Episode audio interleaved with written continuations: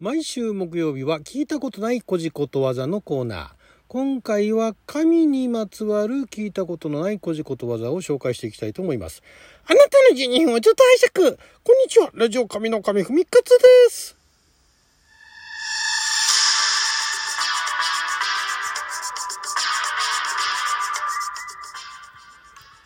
今日は2022年11月3日木曜日6曜日旋回選手でございます。えー今回もまたあかつてあった出版社 創作者さんから発行されておりまして新編古事ことわざ辞典の中から、えー聞いたことないような古事ことわざを紹介していきたいと思いますけれども今回は10月神奈月でしたと。で11月神様戻ってきたということで、えー神にまつわるですね、えー古事ことわざ結構ありましたんで紹介していきたいと思います。まずこちら。神に三熱の苦しみありと。神は自らの苦しみではなく諸獣のための苦しみに主従か。主従のための苦しみに耐えるという意味と、えーまあ、だから民のためですね、えー神様は自らの苦しみじゃなくて、えー民衆のための苦しみに耐えるということなんですね。でこの三列っていうのは、えっと仏教でいうところの、えーなんかあのなんだ？流者？流者などの受ける3種の苦しみ。まああの、え3タイプの苦しみがあると。第一は熱風熱さが、えー骨肉を焼くこと、えー第二は悪風悪風が吹き荒れて、えー居所衣服を失うこと。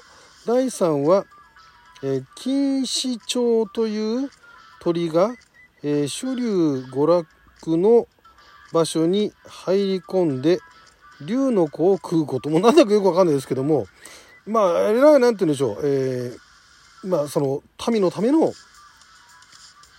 民のための苦しみに耐えるっていうね。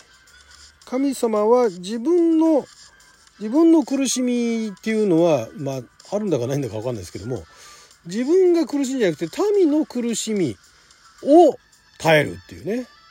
なんかちょっとよくわかんないですね。神様うんって耐えてて耐えててもでも耐えてる実際リアルに耐えてるのは民衆なわけですよね。だから民衆が耐えてるのを見て手を差し伸ばすのを我慢してるってことですかねこれね差し伸べるのを。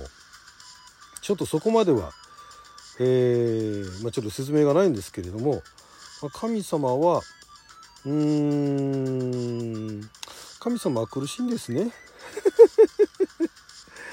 うーん。神様が民のために苦しんでいると。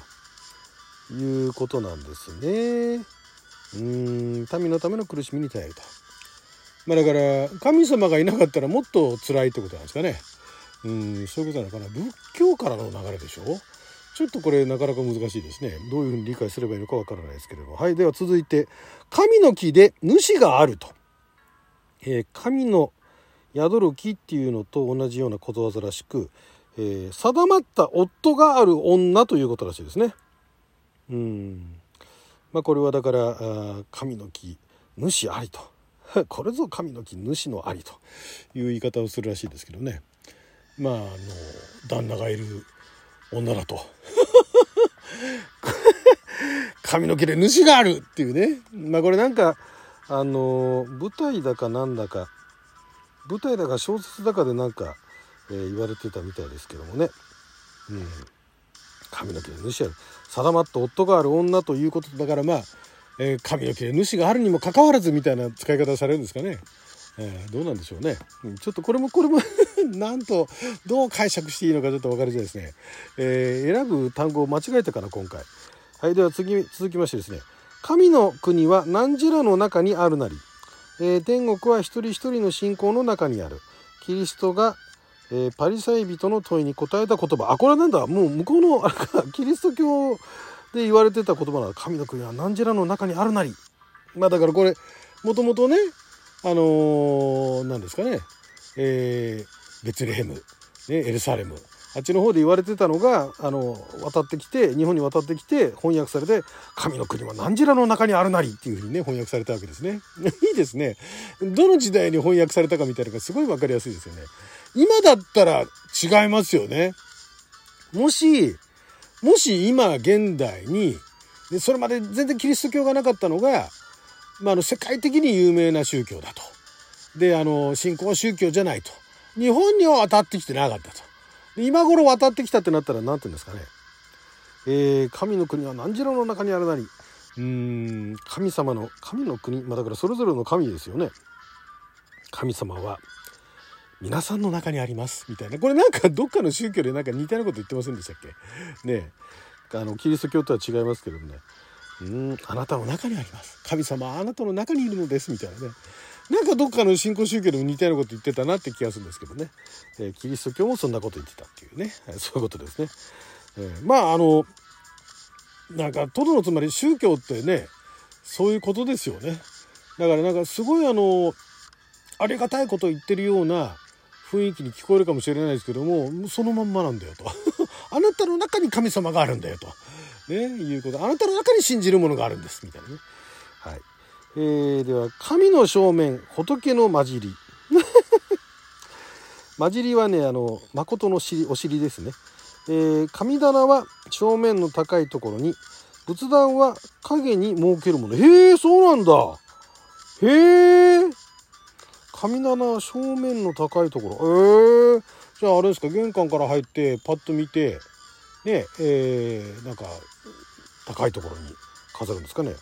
仏壇はそうなんだ。影に設けるんだ。ええ、仏壇はなんか扉開けてすぐ見えるところに置いちゃいけないってことなんですかね。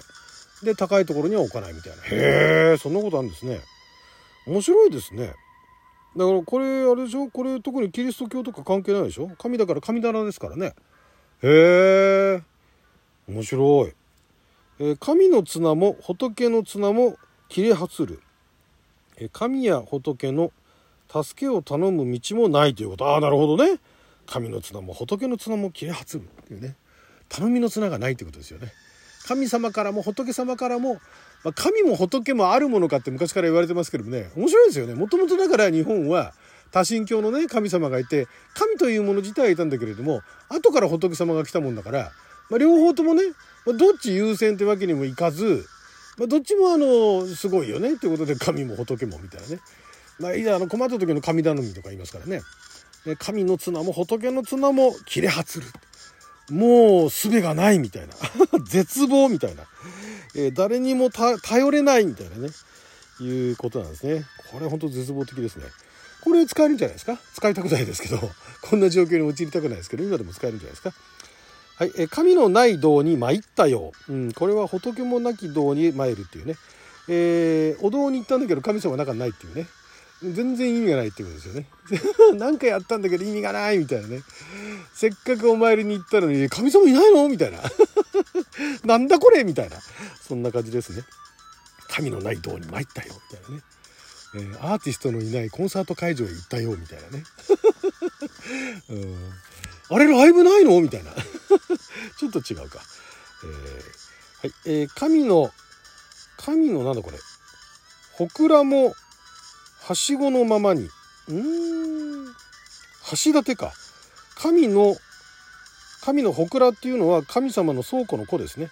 えー、神のほくらも橋立はしごのあの定という字ですね。で橋立のままにと。えー、どんなに困難なことでも手段を講じれば成し遂げることができると。おおなるほどね。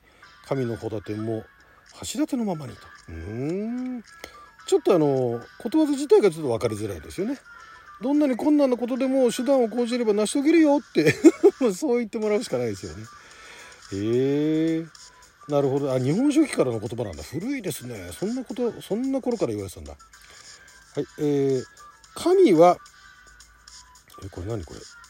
神は杵が習わし。うん。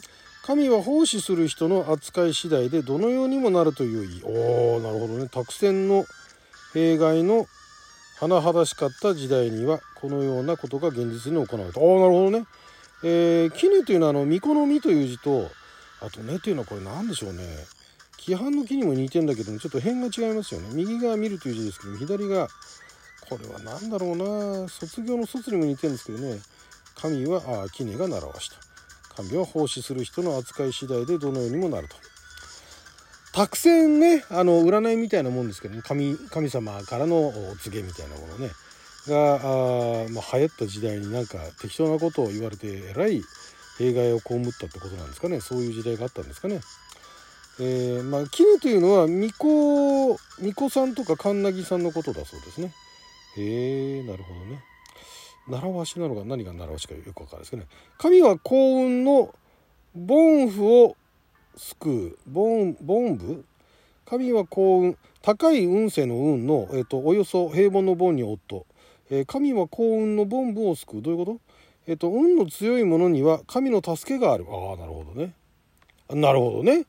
平凡なあボン部っていうのはだから平凡な人ってことですよね、えー、幸運すごい運がいいっていうね。まあだからなこれ難しいですね。運がいいから救われたんじゃなくてえー、運がいい人は神様が救ってんだってことですよねこれね。